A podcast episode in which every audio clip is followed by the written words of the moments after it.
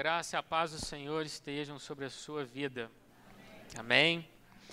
Na, no nosso último encontro, mês passado, nós falamos sobre Esther e eu pedi uma atenção especial aí dos homens, porque nós estávamos percorrendo uma história em que o personagem central era uma mulher e hoje nós vamos fazer o inverso. Hoje nós vamos falar para os homens e eu peço aí uma atenção especial das mulheres. Querido, eu te convido a abrir sua Bíblia em 1 Reis, capítulo 1, verso 5. 1, 5.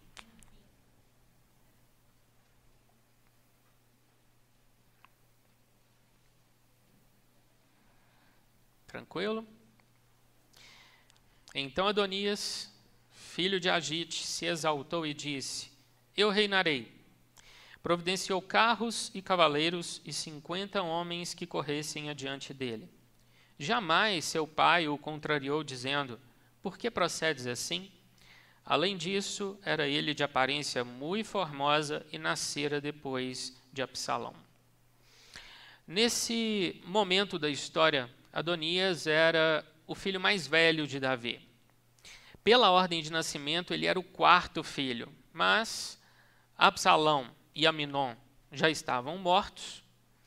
E Daniel, o filho que Davi teve com Abigail, já não é mais mencionado. Alguns estudiosos entendem que Daniel tenha morrido na infância. Adonias, sendo o filho mais velho, começa a desejar o trono, a cobiçar o trono. E qual foi a reação do seu pai diante disso? Verso 6. Jamais seu pai o contrariou, dizendo: Por que procedes assim?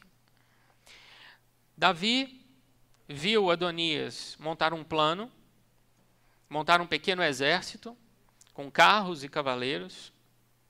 Esse exército tinha o objetivo de angariar apoio para ele, intimidar e, ao mesmo tempo, mostrar a sua força.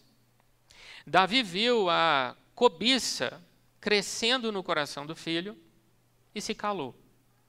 Todo mundo sabia que o herdeiro natural do trono era Salomão, o herdeiro designado por Deus. Mas Adonias não queria aceitar essa realidade. E Davi viu a revolta crescer no coração do filho, mas permaneceu em silêncio, calado. Alguns anos antes, Absalão também tentou usurpar o trono por meio de uma estratégia ardilosa. Todas as vezes que um homem ia a Jerusalém apresentar a sua causa diante do rei, lembrando que o rei acumulava as funções de governante, chefe militar e juiz, Absalão interceptava esse cidadão, chamava no canto e dizia: Olha, não tem ninguém da parte do rei para te receber. Quem dera se eu fosse rei em Israel. A Bíblia diz que com isso Absalão, abre aspas, furtava o coração dos homens de Israel. Fecha aspas. Aminon, um outro filho de Davi, começou a ter sentimentos pela irmã. Sentimentos totalmente errados. E se aconselhando com seu primo, um homem que de forma bem direta não prestava, ele monta um ardil atrai a jovem Tamar para o seu quarto e força aquela moça, se deitando com ela. E Davi toma conhecimento do ocorrido. O que, que Davi faz? Segundo Samuel 13, 21. Ouvindo Davi todas essas coisas, muito se lhe acendeu a ira. Davi ficou furioso, mas não fez nada. A reflexão que fica é: por que Davi não falava nada? Por que Davi não repreendia os filhos? Por que Davi queimava de raiva, mas se calava? E uma pergunta tão importante quanto essas: onde começou o hábito dos homens ficarem calados quando deveriam falar e se posicionar? Se nós queremos entender o começo de todas as coisas, temos que ir para Gênesis. Gênesis 3, versículo 1.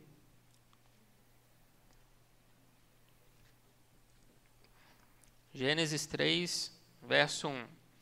Mas a serpente mais sagaz que todos os animais selváticos que o Senhor Deus tinha feito, disse à mulher: É assim que Deus disse: Não comereis de toda árvore do jardim? Esse é o primeiro verso que dá início à tentação. E nós precisamos fazer uma pergunta aqui. Onde estava Adão quando a serpente tentou Eva? Você já se perguntou isso? A história corre solta, mas onde estava Adão?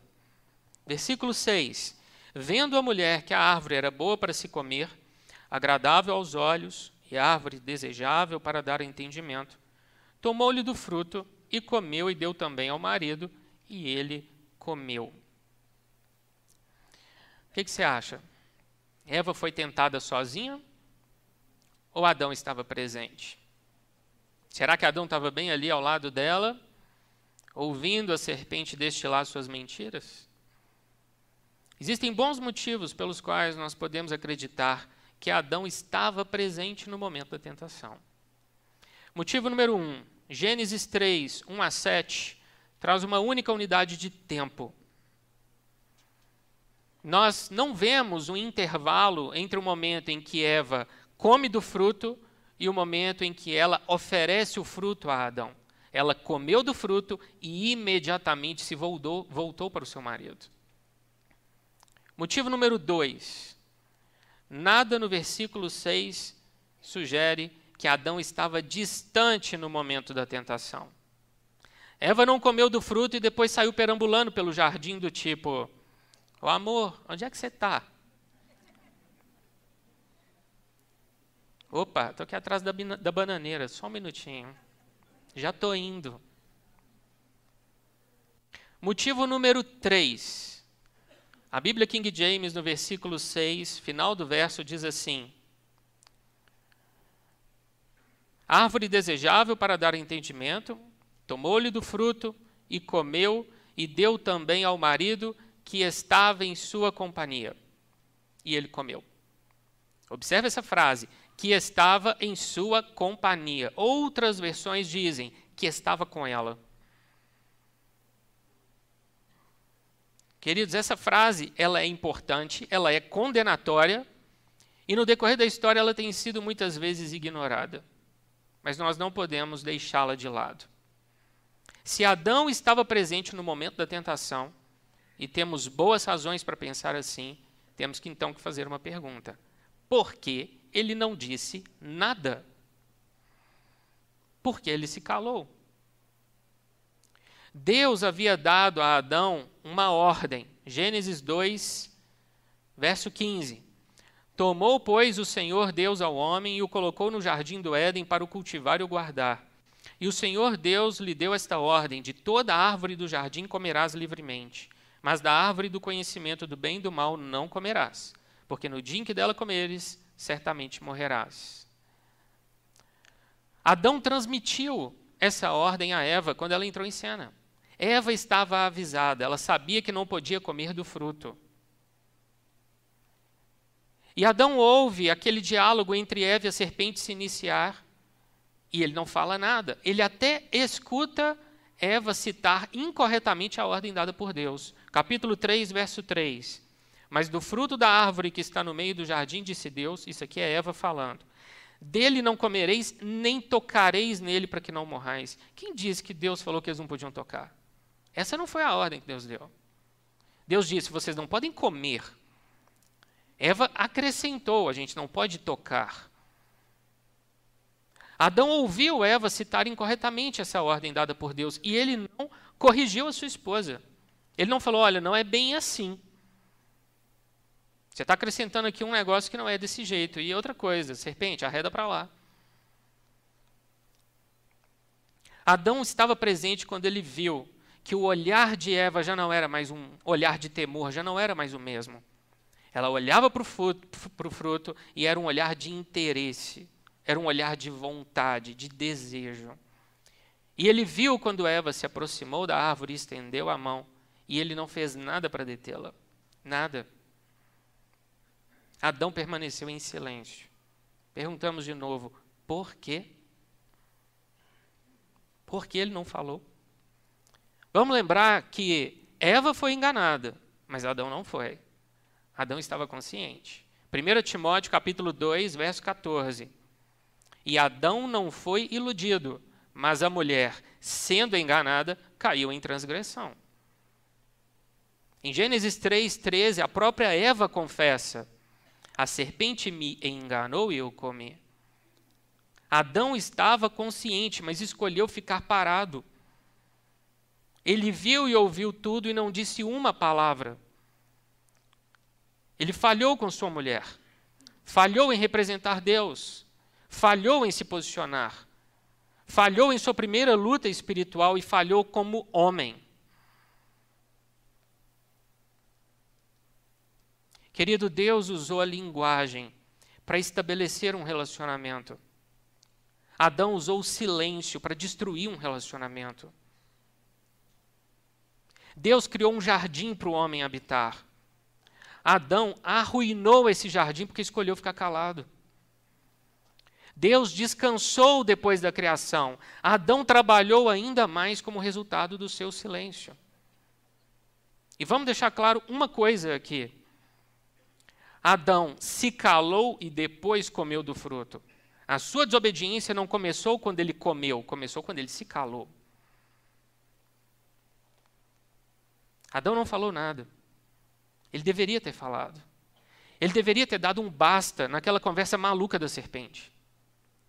Ele deveria ter pego Eva pela mão e conduzido para longe daquela árvore. Ele deveria ter se posicionado. Mas ele não fez nada e no seu silêncio, ele acabou condenando o mundo inteiro ao pecado. Outros homens em Gênesis vivenciaram esse antigo problema do silêncio de Adão. O silêncio do primeiro homem se tornou uma espécie de padrão de comportamento para os seus descendentes masculinos. Vamos para Gênesis 16. Gênesis 16, verso 1.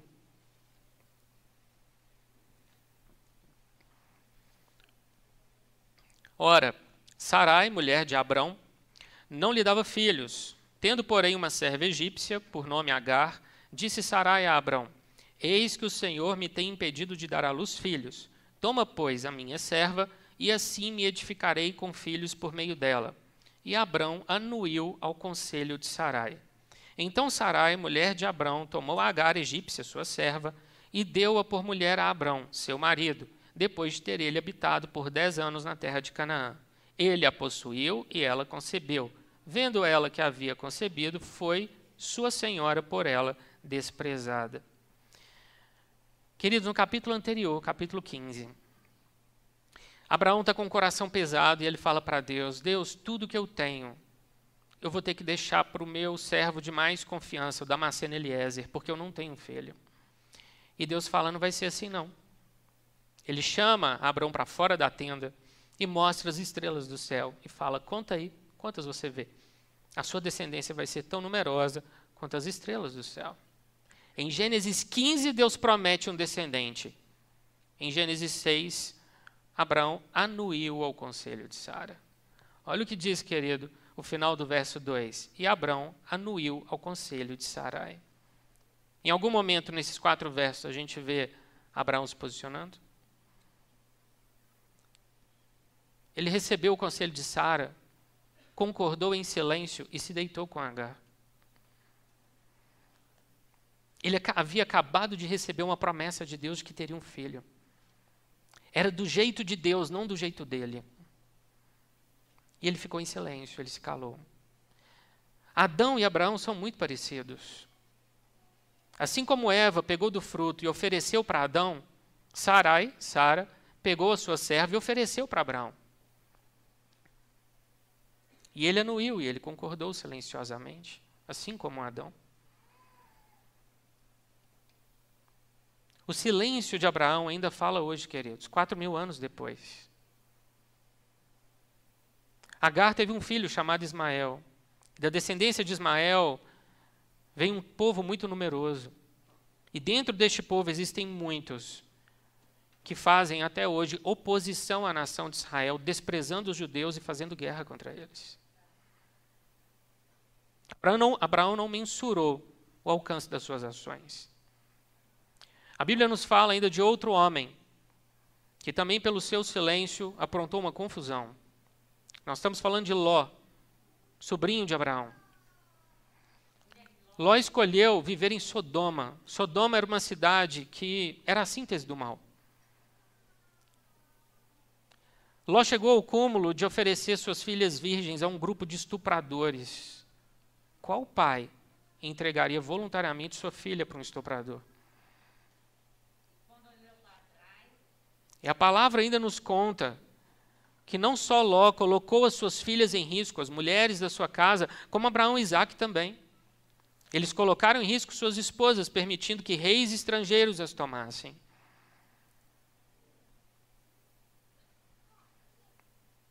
Todos esses homens que nós estamos mencionando, eles não conseguiram calcular o alcance das suas ações. O silêncio deles, a escolha de ficarem calados, teve um impacto sobre as suas famílias, um impacto imediato, e um impacto sobre gerações futuras. Tudo porque eles não falaram, não se posicionaram. E vamos ser honestos. Adão foi um homem como nós somos. Nós somos descendentes de Adão. Esse silêncio chega até nós. Quantas vezes nós nos calamos quando deveríamos nos posicionar? Quantas vezes aqueles que estão perto de nós esperam mais de nós e nós nos acovardamos?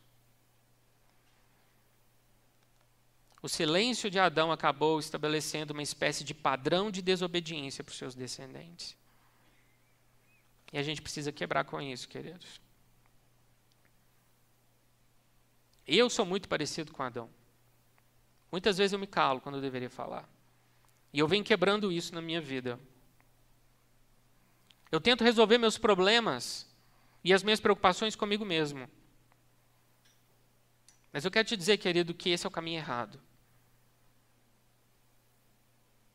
Quando a gente não quer conversar, quando a gente não quer encarar um problema difícil, uma situação controversa, o que nós homens fazemos? Enfiamos a cara no trabalho, na academia, na TV, no celular, no hobby, enfiamos a cara até em vícios secretos. O silêncio se torna a nossa melhor defesa contra o medo. O medo de encarar situações difíceis. O medo de ter conversas desagradáveis. Só que, querido, Deus criou você, homem, para falar. O primeiro homem foi feito em imagem e semelhança de Deus e você está aqui na terra para fazer diferença. Deus criou o homem para trabalhar e para deixar uma herança. Deus criou o homem para trazer redenção a um mundo imerso no caos. Deus criou o homem para ser forte e para proteger a sua família. E não para viver voltado para dentro de si mesmo como um tatu, tentando resolver seus próprios temores e problemas e preocupações de amanhã, como se a solução estivesse dentro dele. Querida, a solução não está dentro de você, a solução está em Deus. Ou você eleva o seu olhar para o Senhor, de onde vem o seu socorro, ou você vai cair em depressão. É muito difícil nós, homens, pedirmos ajuda. Falar de sentimento, então, parece quase que um anátema. Mas nós precisamos falar. Quando os homens se calam, estão negando a existência e a bondade de Deus. Eu vou repetir: quando os homens se calam, estão negando a existência e a bondade de Deus. Quando eu me calo, querido, eu já não estou vivendo mais como crente, eu estou vivendo como ateu. Eu estou dizendo que os meus problemas, os meus temores, a minha ansiedade, tudo isso é maior do que o meu Deus. A Bíblia nos ensina que nós precisamos romper com esse silêncio, nós precisamos falar. Vamos lembrar como o mundo foi criado, Gênesis 1? Pela palavra.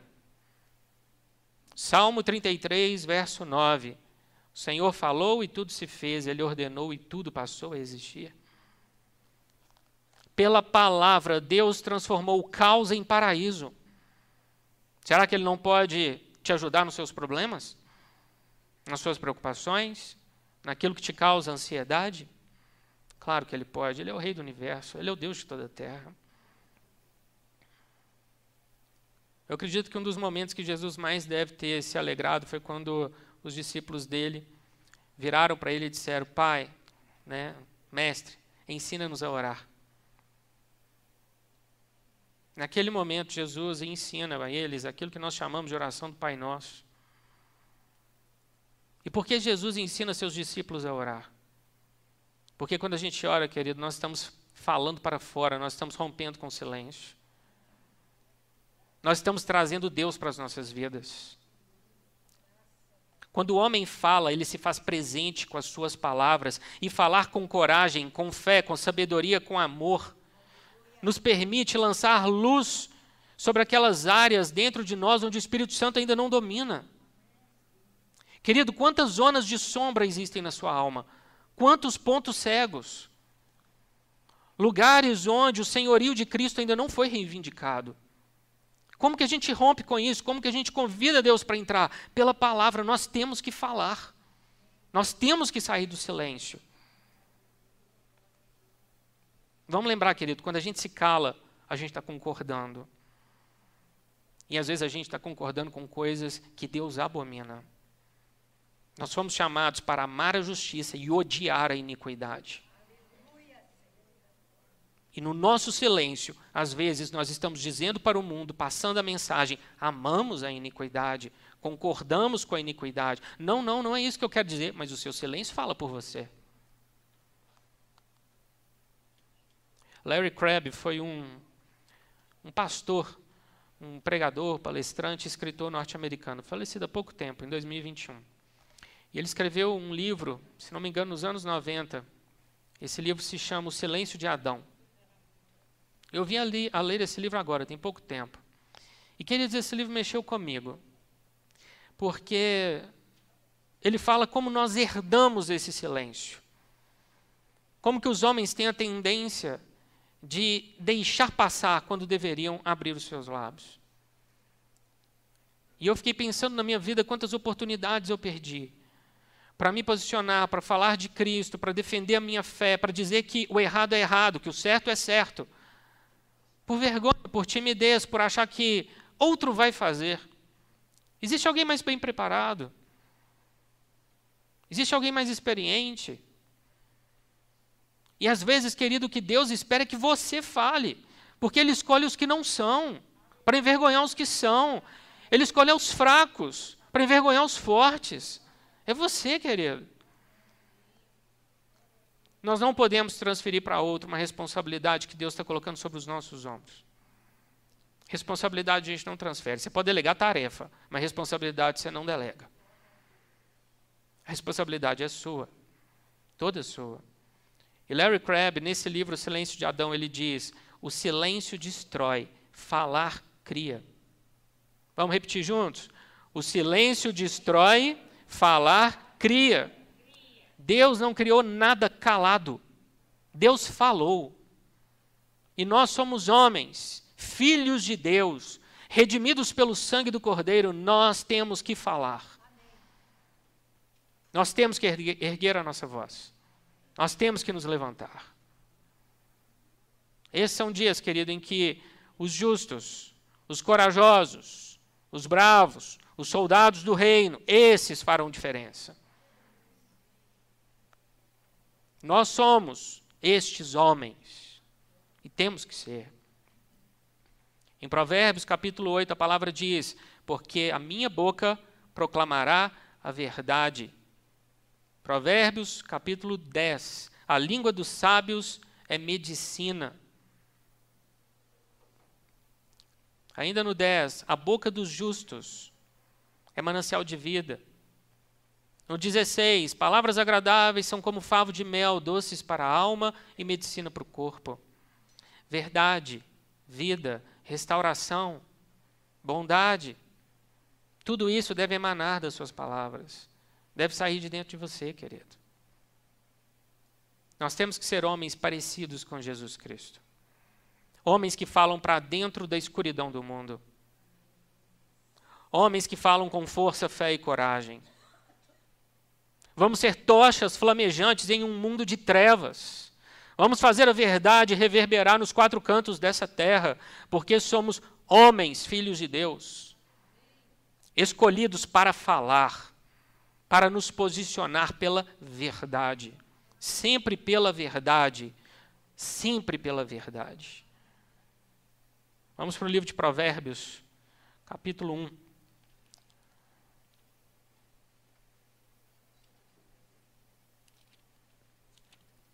Provérbios 1, verso 8.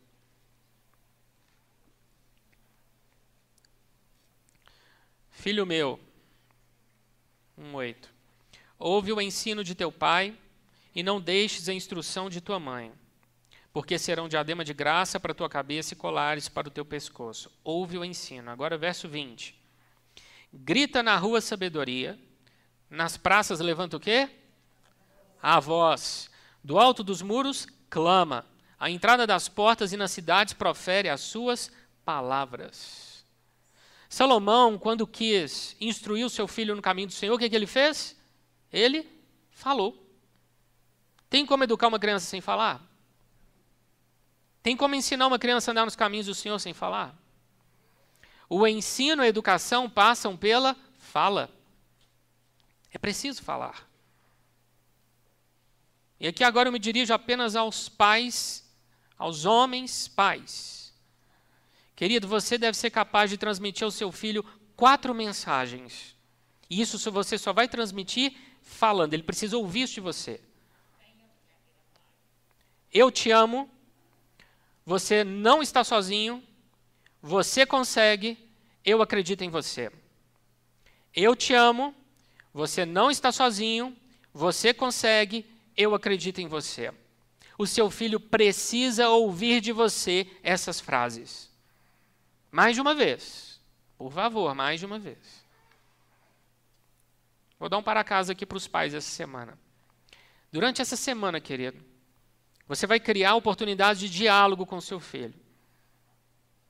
Oportunidades nas quais você vai tentar transmitir essas quatro mensagens para ele. Combinado? Apenas os homens, repitam comigo. Eu te amo. Você não está sozinho. Você consegue. Eu acredito em você. Amém? Querido, por trás de todo filho que acreditou que era possível fazer alguma coisa, existe um pai que acreditou nele primeiro. Todo filho precisa de um pai que se importa. Um pai que está presente e um pai que também sabe dar espaço. Um pai que ora, que educa, aconselha e disciplina. Seu filho precisa saber que você é um consistente, que você é autêntico e que ele pode contar com você. Tem pai que vira e fala assim: "Não, minha mulher educa lá e quando o menino estiver lá no começo da adolescência, a gente assenta para ter aquela conversa de homem. O sujeito ele até coloca quase que aquele bigodão do Magnum, né? Quem é aí dos anos 80 aí vai lembrar. Bota o menino sentado de um lado, no sofá, e ele fica do outro na sala, faz aquela cara de mal, estilo Clint Eastwood. Go ahead, make my day. 44 Magnum do lado. Agora nós vamos ter uma conversa de pai para filho. Você vai ouvir umas verdades da vida. Querido, as coisas podem ser leves, mas igualmente profundas. E lembre-se: você é o pai, você é o mais velho, você é o responsável, você é o experiente. Quem abre esse canal de diálogo é você. Quem trabalha para ter esse canal aberto é você. A responsabilidade é sua.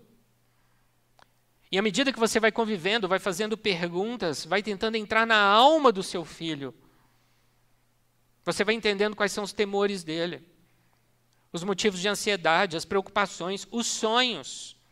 O que para ele é um desafio, o que para ele é difícil, o que ele espera da vida, de Deus, de você. Agora, isso não cai no seu colo, você tem que ir atrás, você tem que dialogar. Você tem que estar presente. Ele precisa saber que pode contar com você. Eu me lembro que quando eu era adolescente, o meu avô, pai do meu pai, vivia em Juiz de Fora. E hoje meu avô já não está mais aqui conosco, mas naquela época, toda oportunidade que meu pai tinha, ele fazia um bate-volta BH Juiz de Fora, visitava o pai dele, voltava. Às vezes a gente ia todo mundo junto, a família. E algumas dessas viagens fomos eu e meu pai. A gente saía cedo, pegava a estrada, chegava lá no final da manhã, almoçava com meu avô, passava um tempo com ele ali à tarde e depois nós voltávamos. E nesses momentos a gente conversava de tudo dentro do carro. Era um momento que eu estava ali em ensino médio, fazendo vestibular, começando meu curso de direito. Foram esses anos da minha vida. E a gente falava sobre todas as coisas. A gente tinha esse diálogo dentro do carro, só nós dois. Lá em casa a gente nunca pega a estrada sem orar, então os primeiros quilômetros são sempre oração. Durante a viagem a gente falava de planos, projetos, sonhos, abria o coração um para o outro, orava um pelo outro. Queridos, eu vou levar para sempre essas lembranças no meu coração. Logo que eu tirei a minha habilitação, com 18 anos, foi para Juiz de Fora que eu fiz a minha primeira viagem dirigindo ao volante um carro. E eu me lembro que na época eu estava com muita dor, eu estava no meio de uma crise inflamatória, era um dia nublado. E eu lembro que meu pai falou comigo, Dani, você vai tocando, na hora que você cansar, você encosta que eu assumo o volante. E eu lembro, queridos, que eu dirigi 200 quilômetros. E aquilo para mim, assim, aquilo para mim foi um êxtase, uma vitória enorme. Eu lembro que eu parei no posto de combustível e meu pai assumiu o volante continuou. Eu nunca vou esquecer dessas coisas. Momentos que eu passei com meu pai, queridos. Hoje a gente faz isso, já não mais para Juiz de Fora, a gente faz esses bate-volta para tirar dente, sempre que dá. Querido, às vezes você, como pai, acha que você precisa dar tudo para o seu filho. Você pode ter certeza que a roupa faz diferença, o tênis, o celular, a escola, o videogame, você pode saber que ele vai gostar disso tudo. E um dia ele vai ser grato a você se ele já não é hoje. Mas no topo das lembranças, das memórias no coração do seu filho, não vão estar aquelas coisas que você deu para ele de presente, bem material. Vão estar os momentos que vocês passaram juntos. Ele pode até se lembrar da primeira bicicleta, do primeiro console de videogame, daquela viagem que você planejou, que foi custosa, você trabalhou para poder proporcionar isso para ele. Ele vai se lembrar dessas coisas, mas os momentos estarão em primeiro lugar. Essas são as principais lembranças. O que vocês conversaram, o que vocês fizeram juntos, o que vocês viveram, os projetos que vocês tocaram juntos. Por isso, querido, se preocupe menos com esse conceito que está aí fora de Superman, de super-herói. Seja um pai que se importa se importa a ponto de amar, a ponto de cuidar, a ponto de proteger, a ponto de querer conversar com seu filho. Rompa o silêncio que existe entre vocês dois. E tem que partir de você. Você é o pai. Comece, querido, e peça a graça de Deus que Ele vai te ajudar. O Senhor nunca falha. O Senhor sempre é conosco. Ele nunca falha. Vamos para o livro de Juízes, capítulo 6.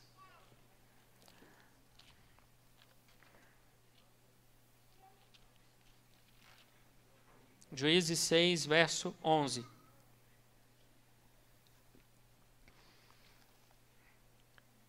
Então veio o anjo do Senhor e assentou-se debaixo do carvalho que está em Ofra, que pertencia a Joás, a Biesrita, e Gideão, seu filho, estava malhando trigo no lagar para o pôr a salvo dos midianitas. Então o anjo do Senhor lhe apareceu e lhe disse: O Senhor é contigo, homem valente. Respondeu-lhe Gideão: Ai, Senhor meu, se o Senhor é conosco, por que nos sobreveio tudo isso? E que é feito de todas as suas maravilhas que nossos pais nos contaram, dizendo: Não nos fez o Senhor subir do Egito? Porém, agora o Senhor nos desamparou e nos entregou nas mãos dos midianitas. Então se virou o Senhor para ele e disse: Vai nessa tua força e livra Israel da mão dos midianitas. Porventura não te enviei eu? Querido, sabe o que mais chama atenção nesse, nesse capítulo? É o fato de que Gideão respondeu. Gideão falou. Quantas vezes Deus chama homens e os homens se fazem de surdos. O anjo do Senhor aqui mencionado é uma manifestação pré-encarnada de Cristo no Antigo Testamento. Nós estamos diante do próprio Jesus antes de vir à Terra em forma humana. E ele está falando com Gideão. E Gideão responde. Querido Gideão, fazia parte de uma das famílias mais pobres de Israel. E foi um homem que liderou uma das operações militares mais intrigantes da história. Com 300 homens armados de um jarro, uma corneta e uma tocha, Gideão venceu soldados muito mais experientes e exércitos muito mais numerosos. Querido, a, a, a, libertação de Israel do domínio midianita, ela não começa quando Gideão e seus homens pegam nas armas. Ela começa quando Gideão conversa com o anjo. Ele falou. Ali Israel começou a ser liberto. Deus faz grandes coisas na terra. Vocês concordam com isso? E ele tem feito. Olha o nosso país. Nós estamos vivendo um mover sobrenatural de Deus nesses dias que não encontra paralelo em nenhum momento da nossa história, desde que esse país foi descoberto pelos portugueses. É preciso que você entenda isso, para que você não murmure, para que você não esteja fora do mover de Deus. Conhecimento, pessoal. O justo é libertado pelo conhecimento. Ignorância não é virtude. Conhecimento. Deus faz grandes coisas na terra. Mas normalmente Deus faz grandes coisas na terra através de homens que se dispõem. Homens que dizem, como o profeta Isaías: Eis-me aqui, Senhor, envia-me a mim. Você é esse homem? O que você tem dito para Deus? Qual é a sua reação diante das suas responsabilidades? Querido Neemias, era o garçom do rei da Pérsia. E Neemias veio a se tornar governador. Neemias recebeu a notícia de que Jerusalém estava arrasada e destruída. O que, que Neemias faz? Vai para o canto, deita lá no quarto, posição fetal, chora e fica por lá. É isso? Não. Ele está entristecido pela notícia, então ele entra na presença do rei triste.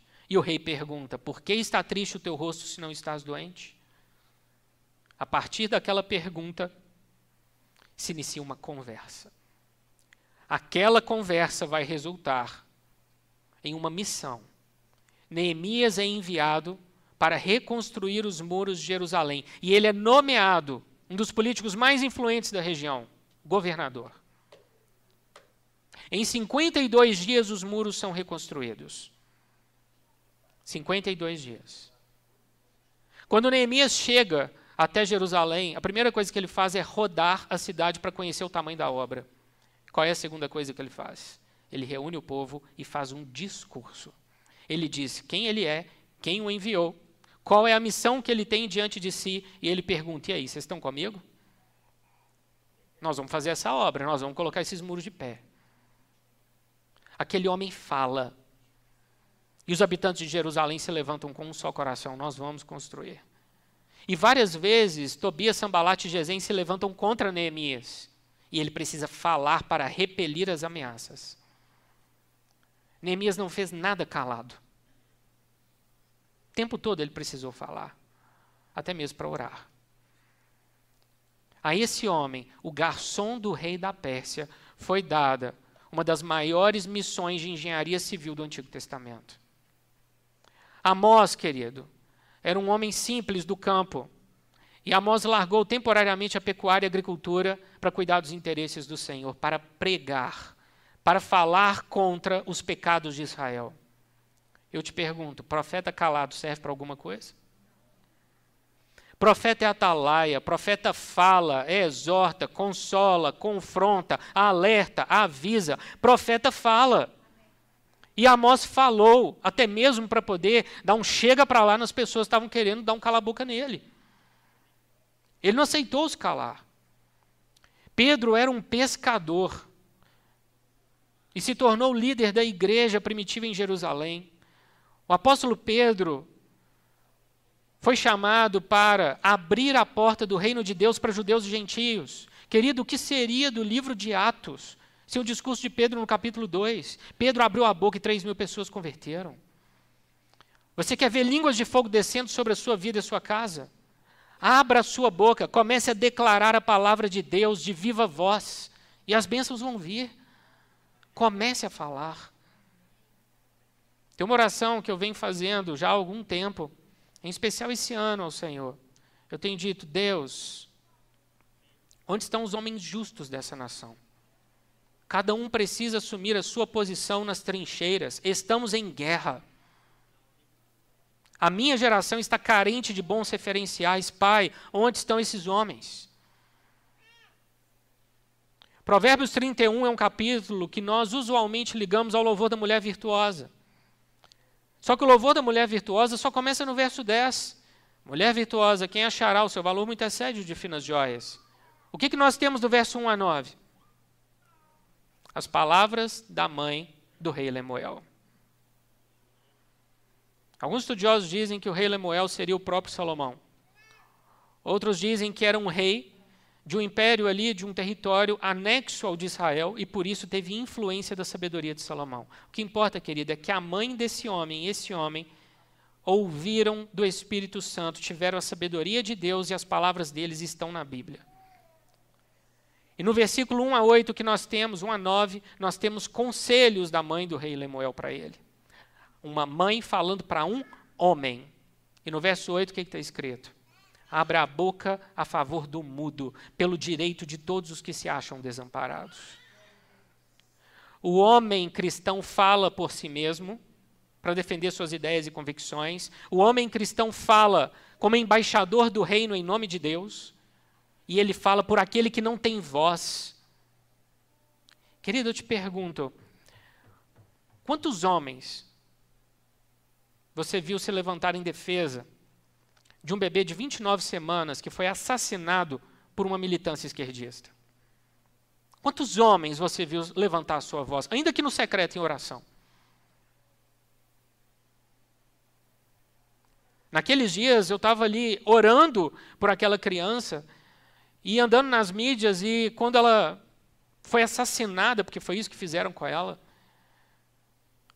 os comentários que a gente lia nas mídias sociais eram os mais terríveis possíveis. E um deles me chamou a atenção, uma pessoa escreveu: essa foi a melhor solução. Querido, desde quando assassinar um bebê pode ser chamado de solução? Não existe problema fora do ventre que possa ser solucionado com o assassinato de um bebê. Quantos homens levantaram a voz por essa criança? Abre a boca a favor do mudo, pelo direito de todos os que se acham desamparados. As situações estão aí. Só não enxerga quem não quer. Nós temos que nos posicionar, querido. Nós precisamos de ver homens se levantando em defesa da vida, da liberdade, da família, do trabalho e da nação. Homens corajosos que se levantam pelos valores do reino e que defendem a fé que afirmam professar. É cristão? Então honra as calças, viva como cristão, defenda a fé cristã, seja um apologeta. O Senhor espera isso de nós. Viver aquém desse patamar, querido, é viver uma vida cristã medíocre, é viver pela metade. O Senhor espera de você. Está na palavra. A história de Israel e a história da igreja é marcada por homens que se levantaram e se posicionaram. E querido, pode começar a se levantar, sabe por quê? Porque o homem que Deus escolheu para essa missão é você. Amém? Vamos ficar de pé?